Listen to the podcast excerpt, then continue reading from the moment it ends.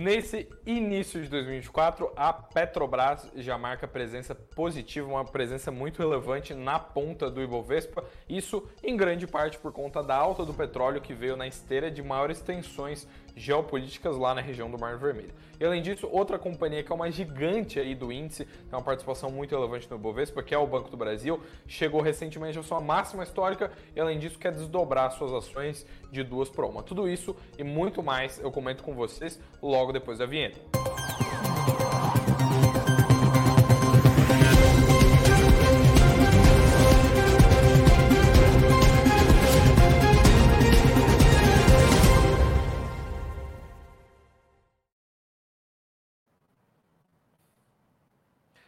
Olá, olá, uma boa noite, uma ótima noite, na verdade, para todo mundo que está acompanhando a live das 19 horas aqui do Suno Notícias. Um prazer estar tá de volta aqui. A gente que estava sem live das 19 horas há cerca de 10 dias, porque afinal de contas a gente entrou em recesso por aqui, mas já estou de volta aqui, estava com saudade de comentar as principais novidades do mercado financeiro com todos vocês. Agora seguimos aí então o cronograma padrão, todo dia que tem pregão tem live e hoje não é diferente, estou por aqui para comentar as principais mudanças do Bovespa, o que, que tem acontecido na Bolsa, todas as novidades que tomam conta do noticiário do mercado financeiro e também da economia local. Tudo isso eu comento para vocês todos os dias. Relembro aqui que é sempre às 19 horas aqui no YouTube do Suno Notícias, mas a gente também sobe a live nas plataformas de streaming de áudio. Então você também pode acompanhar a gente no Spotify, no Apple Podcasts ou na sua plataforma aí que você goste mais.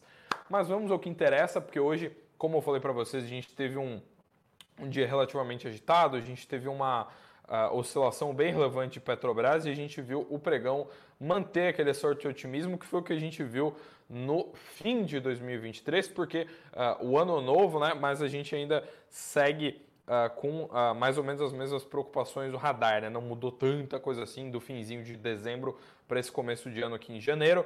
Uh, e o Ibovespa segue no seu patamar ali acima dos 130 mil pontos. Relembro todos vocês que a gente renovou máximas históricas ali Uh, a partir do começo de dezembro, depois daquele bull market bem relevante de, de novembro. E hoje o Ibov subiu mais 0,22%, fechou aos 132.993 pontos. Eu vou até colocar aqui na tela o mapa dos ativos para vocês darem uma olhada né, como é que foi o fechamento de hoje, o que, que subiu, o que, que, uh, o que, que desceu.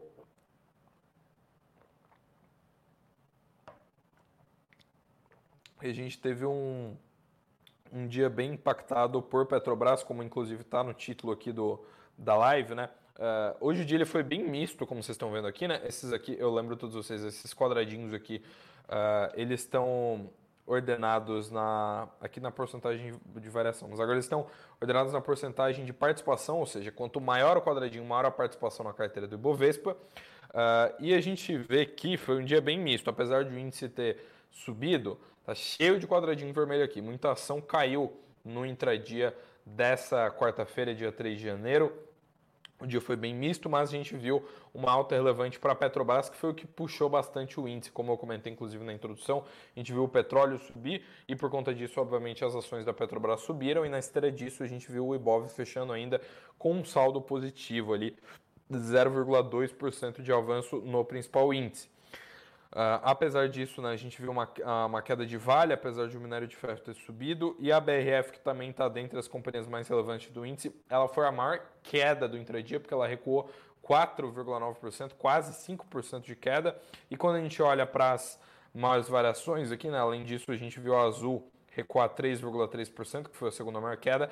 E quando a gente olha para a ponta positiva, o pão de açúcar, que tem mostrado grande volatilidade desde o fim do ano passado, subiu mais de 10% no pregão de hoje, ou seja, uh, figurou aí como a maior alta do intradia, foi uma alta bem relevante, figurou ali como ação que mais subiu na bolsa, né, no Ibovespa durante o pregão de hoje.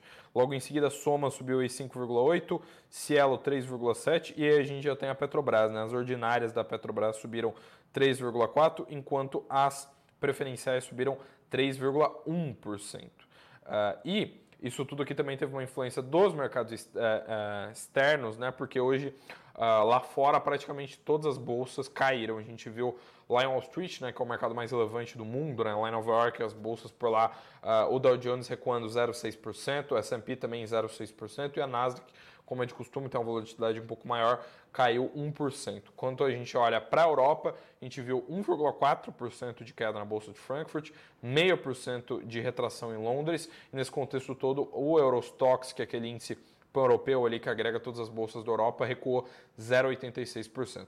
Quando a gente dá uma olhada nas commodities, o petróleo Brent ele disparou 3,4%, como eu falei para vocês, por conta de tensões geopolíticas maiores que pressionaram bastante a, a questão da, da oferta da commodity e o Brent então ficou ali na casa uh, dos 78 dólares 40 centavos.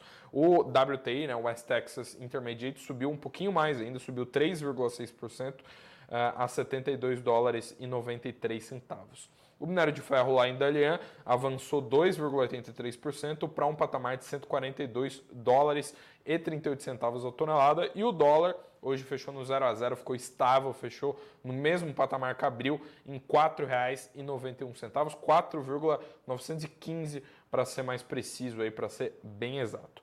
Mas a gente tem que falar de de Petrobras logo no início da live, que antes, antes de, de falar sobre esse tema, eu tenho que destacar que hoje tem enquete e antes disso também, dá uma boa noite aqui para o chat, aqui, boa noite para a Cristina, para o Bruno, para o Silvio, para o Fábio, o pessoal que está com a gente aqui há bastante tempo. Um feliz ano novo, feliz 2024 para todos vocês, né? Eu estou aqui sem ver vocês desde o, desde o finalzinho do ano passado, mas é sempre um prazer ter vocês aqui na audiência. E já faço aquele apelo para que você deixe o seu like e se inscreva por aqui, inscreva no nosso canal se você for novo aqui acompanhando o Suno Notícias. Mas agora sim, falando sobre o que está rolando com o petróleo, porque se você viu bastante número verde, se você tem Petro na carteira, você não sabe o que está acontecendo, eu lhe conto agora. Hoje o dia foi bem marcado pela presença de petroleiras na ponta positiva do índice. A gente também, obviamente, vê esse movimento lá fora, né, porque é global, a gente vê os as ações que são de empresas que trabalham com petróleo subindo relevantemente.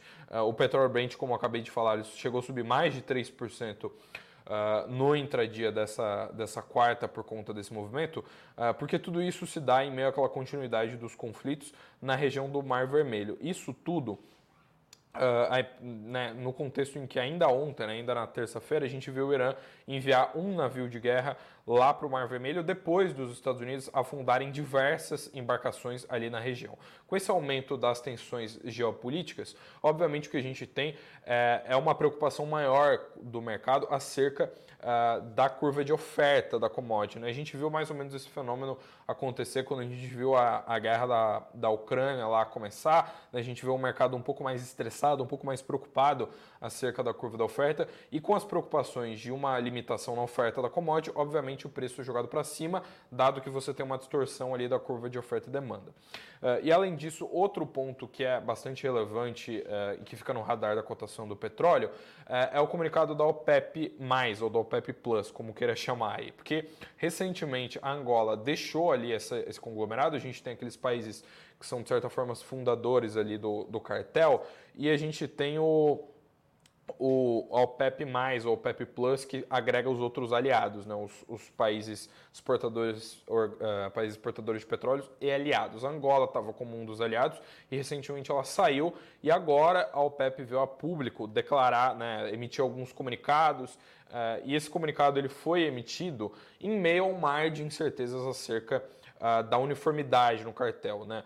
É, o, a gente viu o Brasil, inclusive, entrando bastante no radar da OPEP no final do ano passado, né, com a, com a possibilidade de entrada, mas tem todas essas discussões uh, na medida em que a gente vê a Angola deixando o cartel. O texto que a OPEP publicou, né, em meio a todas essas incertezas, ressalta que os esforços extraordinários do grupo ajudaram a economia global a superar os desafios dos últimos anos. Entre eles, a pandemia da Covid-19, que obviamente afetou ali o, mercado da commodity, além de terem assegurado, abre aspas, a estabilidade do mercado de trabalho, especialmente quando comparado a outros ativos semelhantes. Ou seja, uh, meio que reafirmando a importância do cartel, reafirmando a relevância de você ter um cartel uh, de países produtores e exportadores de petróleo uh, em meio a essas incertezas. Como eu falei para vocês, Angola acabou de deixar o cartel e existe todo esse, esse cenário de incerteza. E, ne, e nesse contexto todo, como eu acabei de comentar, né, o petróleo subiu bastante. Justamente por conta disso, a gente viu uh, as ações vinculadas ao petróleo subirem relevantemente bastante também. A Petrobras, como eu comentei para vocês, foi uma das maiores altas do intradia, né, subiu uh, mais de 3% hoje. Uh, se a gente juntar com os outros pregões aí do. com o pregão de ontem, na verdade, né, que foi o único outro pregão de 2024, já é mais de 4% de alta. E vale destacar que a Petrobras foi uma das grandes empresas que carregou, digamos assim, o Ibovespa no ano passado, porque ela teve uma alta bem relevante ao longo de 2023. Quando a gente olha para aquela janela de 12 meses, né, ou seja, aquela janela anualizada, as ações preferenciais da Petrobras sobem cerca de 70% na bolsa, ou seja, uma alta bem relevante, né, quase uh, né, mais, de, uh, mais de 70% de alta. É, um, é, um, é muito relevante porque a gente está falando de uma companhia que tem um, um, valor de mercado gigantesco, um valor de mercado muito relevante. E por falar de empresa com um mercado, com um valor de mercado grande, como eu comentei logo na introdução da live, hoje a gente também tem que falar sobre outra gigante da bolsa, uh, outro, outro na verdade, né, que é o Banco do Brasil porque uh, recentemente vocês devem ter acompanhado, ele chegou à sua máxima histórica, a cotação de R$ 55,39, né, que é uma cotação recorde. Ela foi atingida ali nos últimos pregões do ano de 2023, há pouquinho tempo atrás, né? E Uh, foi uma cotação ali, como eu falei, de, de 55,39 por ação de ordinária e é fruto de um avanço de 76% no acumulado de, de 2023. Outra companhia que, como eu comentei, uh, praticamente carregou o Ibov nas costas do ano passado, porque é uma companhia que tem uma relevância grande dentro da carteira do índice, tem um valor de mercado relevante uh, e subiu muito no acumulado do ano de 2023. Inclusive, no começo do ano, quem lembra aí das das notícias do começo de 2023 e até a metade, na verdade, né? Aquele comecinho do primeiro semestre, quando a gente ainda tinha alguns ruídos sobre o governo, uh, o Soulside destacava muito o fato de as ações estarem extremamente descontados. Os múltiplos estavam sendo vistos como muito baratos pelos analistas. Inclusive, a gente chegou até uma época, né, o site de relação com investidores do Banco do Brasil, ele tem uma régua lá que mede uh, quantos dos analistas de Southside estão recomendando a compra. Eles listam 15 analistas, tinha uma época que 14 dos 15 estavam recomendando compra das ações, para vocês terem noção o quão unânime estava essa tese de Banco do Brasil por conta dos múltiplos descontados. E a gente viu o banco de fato subir bastante, ele conseguiu ter um cenário muito melhor do que os seus pares no ano de 2023, ah, com a sua carteira de crédito que é muito mais segura, né, muito mais exposta ao algo negócio, exposta ao consignado de servidores públicos, né, setores que têm um risco de inadimplência muito menor. E com esse cenário todo, o Banco do Brasil teve um 2023 muito pujante, isso se refletiu nas ações, a gente viu essa máxima histórica acontecer no finalzinho do ano e agora a gestão do Banco do Brasil quer desdobrar as suas ações. Para você que não sabe o que é isso, é quando uma companhia toma a decisão de tornar o volume de ações listadas em mercado maior para tornar o preço delas menor e, consequentemente, mais acessível. Para você que tem ações do Banco do Brasil na carteira, não muda absolutamente nada. Você não vai uh, ter nenhum tipo, virtualmente não acontece nada. O que acontece é que Uh, o Banco do Brasil já não, não aprovou ainda, né, mas ele já convocou a, a Assembleia. Muito provavelmente ela, essa proposta vai ser aprovada. Né? A Assembleia ela foi divulgada, inclusive, foi convocada hoje. Né? O Banco do Brasil convocou para o dia 2 de fevereiro, ou seja, para que praticamente exatamente um mês. Né? E se aprovado, vai ser uma, um desdobramento de ações na proporção de 1 para 2, ou seja, cada ação ordinária do Banco do Brasil listada em mercado vai, vão virar duas ações com preço pela metade. Ou seja, se você tem lá 100 ações do Banco do Brasil na sua carteira, após o desdobramento, você vai passar a ter 200 ações, mas obviamente que essas 200, cada uma vai ter um preço 50% menor, né? o preço também vai ser dividido. Isso acontece uh, para tornar as ações mais acessíveis. Né? Uh, isso obviamente aumenta a liquidez, né? fica mais fácil uh, o fluxo dessas ações na bolsa, fica mais barato comprar e vender, porque o preço unitário, obviamente, ele vai estar menor, o preço do lote, consequentemente, também vai estar menor, e essa justificativa, inclusive, do próprio Banco do Brasil, quando ele comunicou essa decisão que ele queria fazer um desdobramento. Isso que aconteceu, inclusive, ainda no final de 2023. Eu destaco aqui que eles, eles têm esse intuito aí de, de deixar as ações acessíveis uh, uh, para uma base maior de investidores. Eles inclusive falaram aqui, né, abre aspas, o desdobramento promoverá ajuste na cotação das ações do banco negociadas na B3, na Bolsa de Valores, na medida em que poderá resultar no aumento de liquidez do papel, tornando-o mais acessível principalmente aos pequenos investidores. É um movimento que não muda muita coisa para a empresa, não muda muita coisa para você que já tem papéis na carteira, mas torna eles mais baratos aí. A gente deve ver no dia, do, no dia 2 de fevereiro, né, os acionistas do Banco do Brasil votando essa proposta, se a gente vai ter ou não esse desdobramento de ações. Uh, e antes de passar para a próxima notícia, eu agradeço de novo o, o a audiência aqui que tem só subido desde que a gente abriu a live. Muito obrigado. Não esquece de deixar o like aí e se inscrever no canal se você for novo por aqui. E eu aproveito para deixar aquela surpresinha que eu sempre dou aqui para o pessoal que está assistindo a gente ao vivo. A gente sempre traz alguma coisa do que está rolando aqui na Suno para vocês. E agora a gente tem, uh, a gente acabou de liberar tem pouco tempo o que todos os investidores querem saber, né? o que, que vai bem na bolsa em 2024, o que, que eu devo colocar na carteira em termos de fundos imobiliários, quais que são os melhores small caps, né, que são empresas mais difíceis de analisar. Tudo isso uh, você consegue com a Sunoflix, que é um, uma série de vídeos gratuita e exclusiva, mas que está no ar por um tempo muito limitado. O link para você se cadastrar e ter acesso a esses vídeos que falam sobre os melhores investimentos para 2024 está na descrição desse vídeo. Né? Só clicar aqui embaixo na descrição, clica no link que está ali, está marcado com uma bolinha vermelha do lado, só clicar que você já vai direto para lá, se cadastra você tem acesso. São os analistas daqui da casa, os melhores profissionais aí do mercado financeiro, falando para vocês quais são as melhores ações, os melhores FIIs, tudo de melhor que você consegue colocar na sua carteira de investimentos no ano de 2024, que acabou de começar e a gente sabe que tem muitas dúvidas aí na cabeça de vocês investidores sobre quais decisões tomar. Então, só clicar no link que está aqui na descrição. É um presente especial para você que acompanha aqui ao vivo e também para você que está acompanhando gravado isso no Notícias, a depender do tempo, porque esse link não vai durar para sempre, é limitado, como eu falei para vocês. Então, corre lá, já aproveita agora para você se cadastrar e ter acesso a essa série de vídeos aí, que é muito fácil, dá para você ficar assistindo aí na sua TV, no seu computador, quando você come alguma coisa, troca uma ideia, faz alguma tarefa doméstica aí, você fica olhando uh, quais que são uh, as melhores decisões de investimento para você tomar nesse ano de 2024. E agora sim, prosseguindo para o nosso noticiário, e eu também já relembro todos vocês né, que hoje é dia de enquete enquete sobre Petrobras, tá aí no, eu vou fechá-la bem no finalzinho da live, então vota aí o que, que, você acha se esse ano a gente vai ter rally de Petrobras de novo. Uh, e antes de, de, fechar ela, que como eu falei vai ser só no final da live, ainda tem um pouco mais de notícias para trazer para vocês, porque hoje a gente teve um, um eu falei de Southside aqui quando não estava falando de Banco do Brasil, hoje a gente teve um rebaixamento de algumas ações por parte do seu site. A gente viu a Engie Brasil, como uma empresa muito relevante do setor elétrico, ser rebaixada por conta de um fundamento. Recentemente ela uh, sofreu né, alguns cortes de analistas por conta da venda de participação na TAG. Né? Foi uma venda de participação societária de 3,1 bilhões e essa venda desagradou alguns analistas.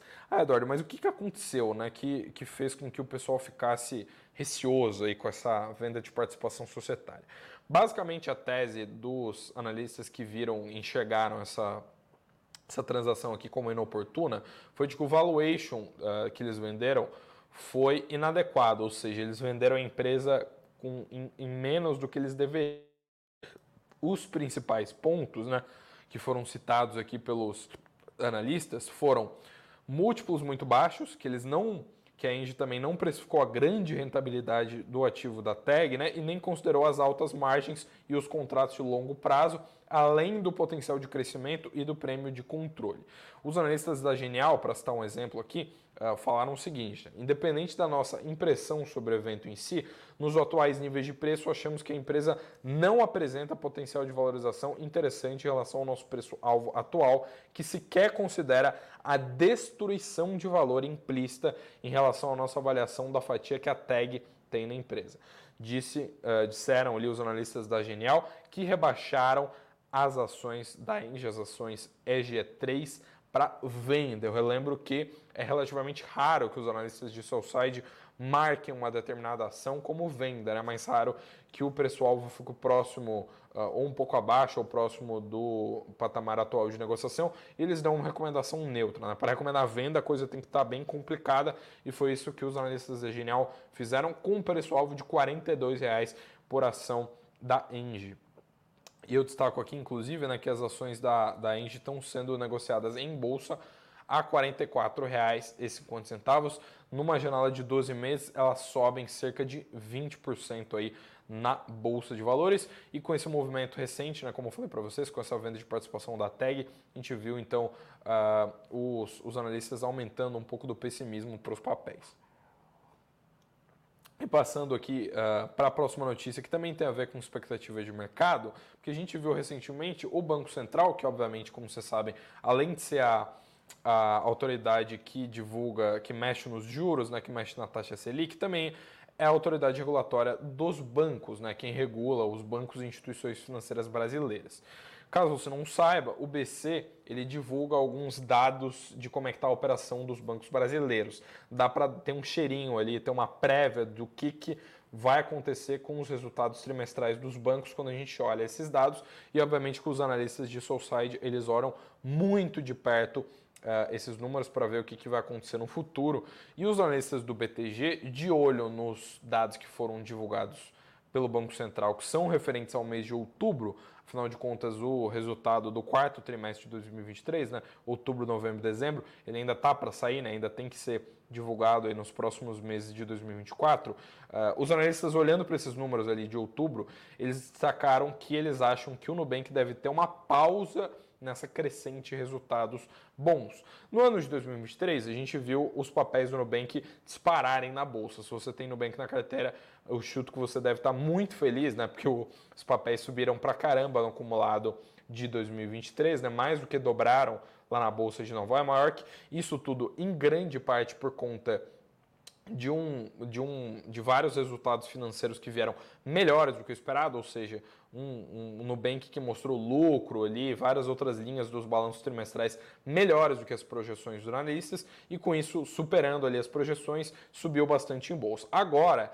as expectativas são de que esses dados não mostrem uma curva tão ascendente, segundo o BTG Pactual. Eles destacam aqui os 393 milhões de lucro líquido, segundo os dados do Banco Central de outubro, o que mostra uma queda de 9,5% se a gente comparar com o mês anterior. Um número que não é nem positivo nem surpreendente, segundo o BTG, e eles ainda chamam atenção para o fato de que as expectativas estão bem altas. O valuation do Nubank, caso você não saiba, está bem alto, ele tá, já está como um dos bancos mais valiosos do Brasil, aí está Uh, tudo isso fruto dessa alta tão relevante na Bolsa de Nova York, onde ele é listado. Uh, e além disso, né, o, uh, o, as projeções são de que se ele repetir esse resultado que ele teve em outubro nos outros dois meses, que a gente só vai ver isso uh, no balanço do quarto TRI de 2023, que ainda está para ser divulgado, né? se ele repetir exatamente a mesma coisa de outubro nos meses de novembro e dezembro, a gente vai ver um final de balanço, né? as últimas linhas do balanço trimestral do Nubank, ficando 30% abaixo das projeções do BTG e também 30% abaixo das projeções do consenso de mercado. Obviamente que isso deve frustrar bastante as expectativas dos investidores e as ações devem cair bastante se a gente vê esse fenômeno. Por hora, a gente não viu Uh, esse fenômeno acontecer muito. As ações caíram hoje lá em Nova York, mas não reagiram muito fortemente a esse fenômeno. A gente viu os papéis caírem ali meio por cento só na NYSE, na Bolsa de Nova York, que é onde o Nubank é listado, a um patamar de 8 dólares e 9 centavos, que é a cotação atual dos papéis. E eu relembro a todos vocês que Uh, como eu falei, os papéis mais do que dobraram no ano passado, eles surpreenderam muito positivamente o mercado e eles sobem nada mais, nada menos do que 130% no acumulado dos últimos 12 meses, se a gente pegar a cotação lá dos papéis listados em Nova York. Se a gente olha para os BDRs listados aqui no Brasil, né, que são negociados sob o ticker roxo 34, eles também sobem um pouco mais de 110%, acompanhando aí esse desempenho lá de Nova York, obviamente somado aí à variação cambial desse mesmo período. E por fim, falando em, em variação, em câmbio e tudo mais, indo para as últimas notícias dessa quarta-feira, dia 3 de janeiro, que é a nossa primeira live aqui do ano de 2024, né? Um período aí bem especial na volta aí do, da virada de ano, na volta das festas de fim de ano. Eu destaco aqui essa notícia sobre a Argentina. A gente está vendo as primeiras mudanças acontecendo por lá por conta da troca de comando. Né? A gente viu o Javier, o Javier Milei virar presidente lá do da Argentina e o governo, uh, um dos porta-vozes do governo veio a público falar sobre a projeção oficial de inflação as expectativas são de que, o, uh, de que a inflação na Argentina fique em nada mais nada menos do que 30% em dezembro. Lembrando que é uma projeção, né? Foi o, o, o porta-voz, o Manuel Adorni, né? Que é o porta-voz da presidência da Argentina, que declarou ali, falou sobre essa, essa projeção, né? Ele indicou que uh, havia distorções nos preços em quase toda a economia do país, inclusive ele destacou aqui os combustíveis e falou das questões cambiais. Uh, e ele destacou, né, admitiu que o governo está tentando combater a inflação, mas vai levar um tempo para sair dessa situação inflacionária devido ao desastre da política, né? o desastre que a gente viu. A gente, inclusive, já vê a Argentina com inflação de mais de três dígitos, né? mais de 100% uh, ah, nos acumulados anualizados. A Argentina que tem sofrendo, está sofrendo né? uma crise econômica severa. Uh, e uh, só no dia 11 de janeiro, né? daqui a um pouco mais de uma semana, a gente deve ver esses dados oficiais sobre a inflação.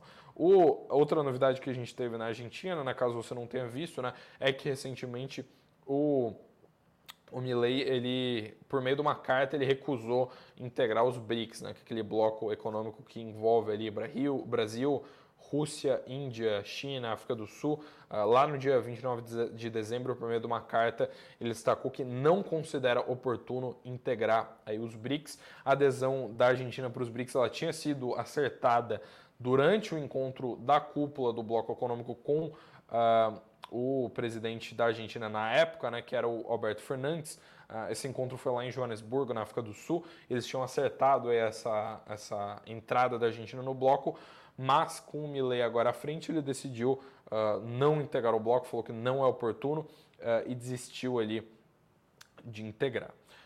e a, antes de passar aqui para o momento aqui de que eu cito aqui os, os indicadores econômicos do dia, né, porque a gente teve um, um dia um pouquinho uh, badalado hoje, porque a gente viu ata do Comitê de Política Monetária né, do, do, Fed, uh, do Fed, né, do FONC. Né?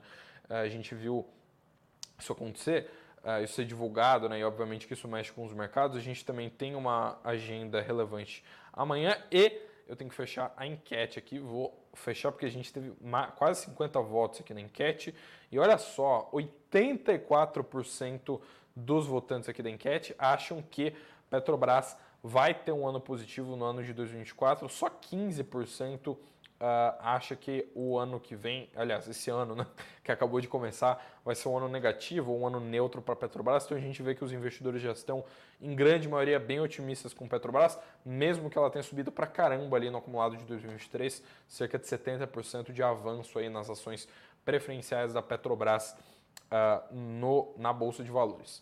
E agora indo agora sim né, para os últimos momentos aqui da live que eu falo sobre os indicadores macroeconômicos. Hoje, como eu falei para vocês, a gente teve ata do Comitê de Política Monetária lá do Fed, né, do, do, do FONC, né, que concordou em citar que houve um abrandamento aí da, da atividade econômica. Inclusive falaram né, que os juros ou estão no pico ou estão próximos do pico, né, então sinalizando que a gente não deve ter ajustes muito severos nas, nos Fed Funds em breve.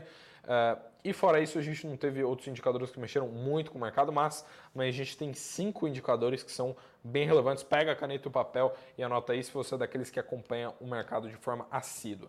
Logo de manhã, na madrugada, na verdade, por conta do fuso horário, a gente tem divulgação do CPI, né, do indicador de inflação do, da maior economia da Europa, né, que é da Alemanha, às 3h30 da manhã.